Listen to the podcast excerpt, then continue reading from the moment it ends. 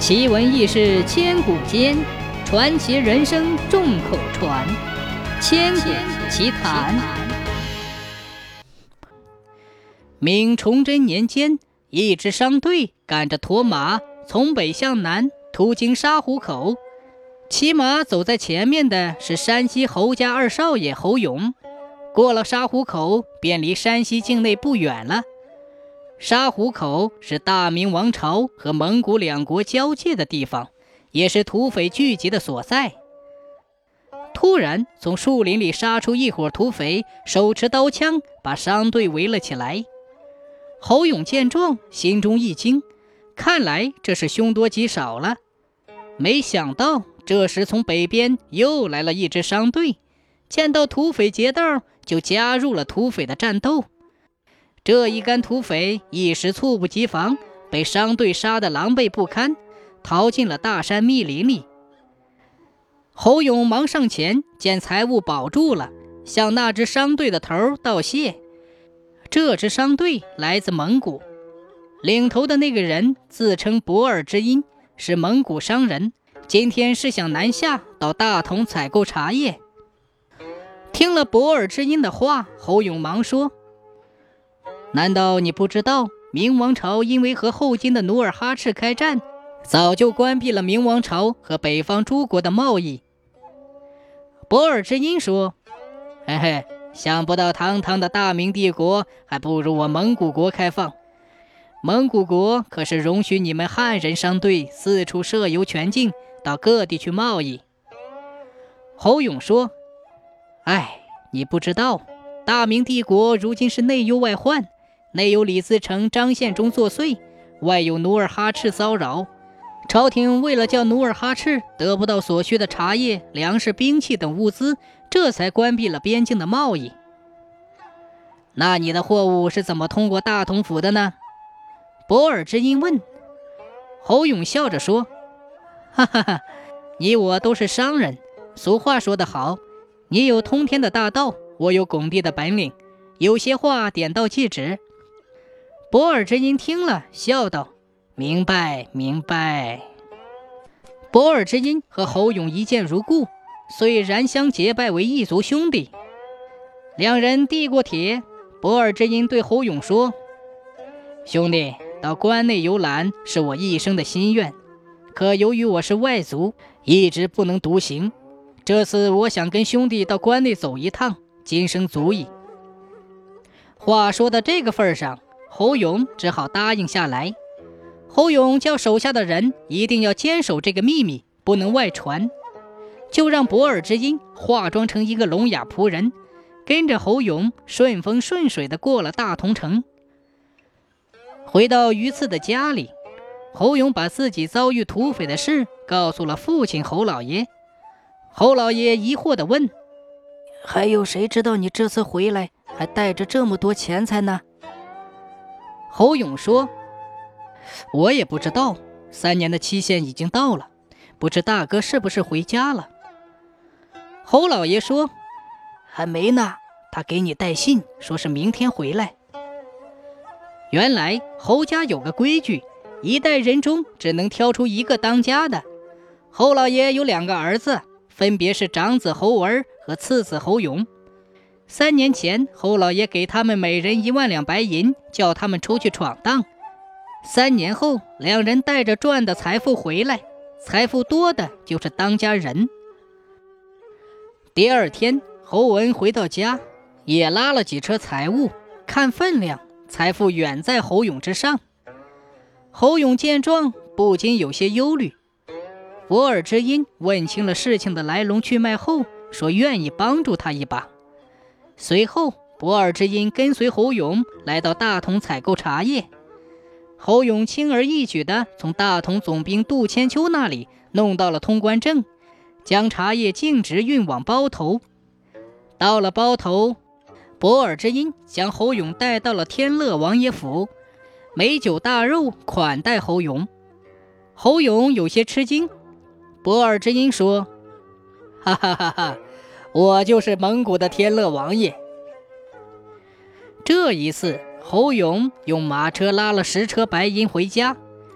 当侯勇打开车上箱子的时候，侯老爷和侯文都被车上白花花的银子闪花了眼。就这样，胜负立分，侯勇如愿以偿。侯勇一上位，很快便剥夺了侯文的财权，只让他干些杂事。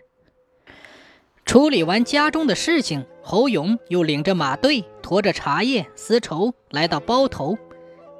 博尔之音见到他，恭贺侯勇做了大当家的。侯勇一拱手说：“这都要感谢天乐王爷的帮助，我才能坐上大当家的位子。”原来这次侯勇带回家的白银有五万两，是博尔之音所借。博尔之音说。兄弟的事办妥了，现在我也要兄弟帮我个忙。侯勇说：“兄长请说，在下赴汤蹈火，在所不惜。”博尔之音便对侯勇俯耳轻言。听了博尔之音的话，侯勇大吃一惊，忙说：“这军队有禁令，运送铁器出国，格杀勿论。”原来。蒙古冶炼铁的技术很落后，铁铜等物资全靠和大明交易所得，而铁铜可以用来做武器。因为大明王朝和后金作战，铁被列为禁止贸易的物资。如果发现商人和外族交易铁铜，定会处以重罪，甚至以通敌之罪满门抄斩。所以侯勇不得不三思而行。博尔之音只笑了笑说：“哈哈哈，我上次和兄弟运茶叶经过大同府，便知道兄弟路子通天。如果兄弟能够把这些物资运到包头，我一定花三倍的价钱收购。”侯勇沉思了片刻，说道：“呃，我试试吧。”侯勇回到大同后，立马带了万两白银来到大同总兵府。找到大同总兵杜千秋，希望他能过关时多多通融。杜千秋年轻时虽然有一身本领，却投靠无门。是侯老爷出了千两白银，给杜千秋捐了个校尉，他才有机会在沙场立功，慢慢的才有今天的地位。所以他一直对侯家十分感激。他对侯勇说：“哎。”以后我会尽量通融，不过一切当在规矩之内进行。侯勇说：“请杜总兵放心，我知道该如何做。”有了杜千秋的默许，侯勇叫商队将铁夹在茶叶里面，顺利的通过了城门。就这样，侯勇和博尔之音的关系越来越融洽，生意越做越大。不出五年。侯家就成为了山西首富，号称半山西。有一天，杜千秋找到了侯勇，说明朝要采购万匹军马，建立骑兵，抵御后金。因为侯勇和蒙古国的关系很好，而且蒙古的军马质量上乘，所以想把这笔生意交给他做。可这时，明王朝的国力已经衰落到极点。侯勇怕杜千秋拿不出银两，一直犹豫不决。博尔之音听说了，对侯勇说：“哈哈哈，这个好说，我送你马匹万骑，让你赠给杜千秋。”博尔之音说到做到，当即从蒙古国购来战马万匹，交给侯勇，让他转交给杜千秋。杜千秋一见这些战马。不由得惊喜异常。原来这些马不仅高大彪壮，而且性格极其温顺，极易驯服。收了战马，杜千秋不好意思地对侯勇说：“哎，银子的事只怕要等一段时间了。”侯勇落得顺水人情说：“啊，不要紧，国家有难，匹夫有责，先欠下吧。”杜千秋得到侯勇的好处。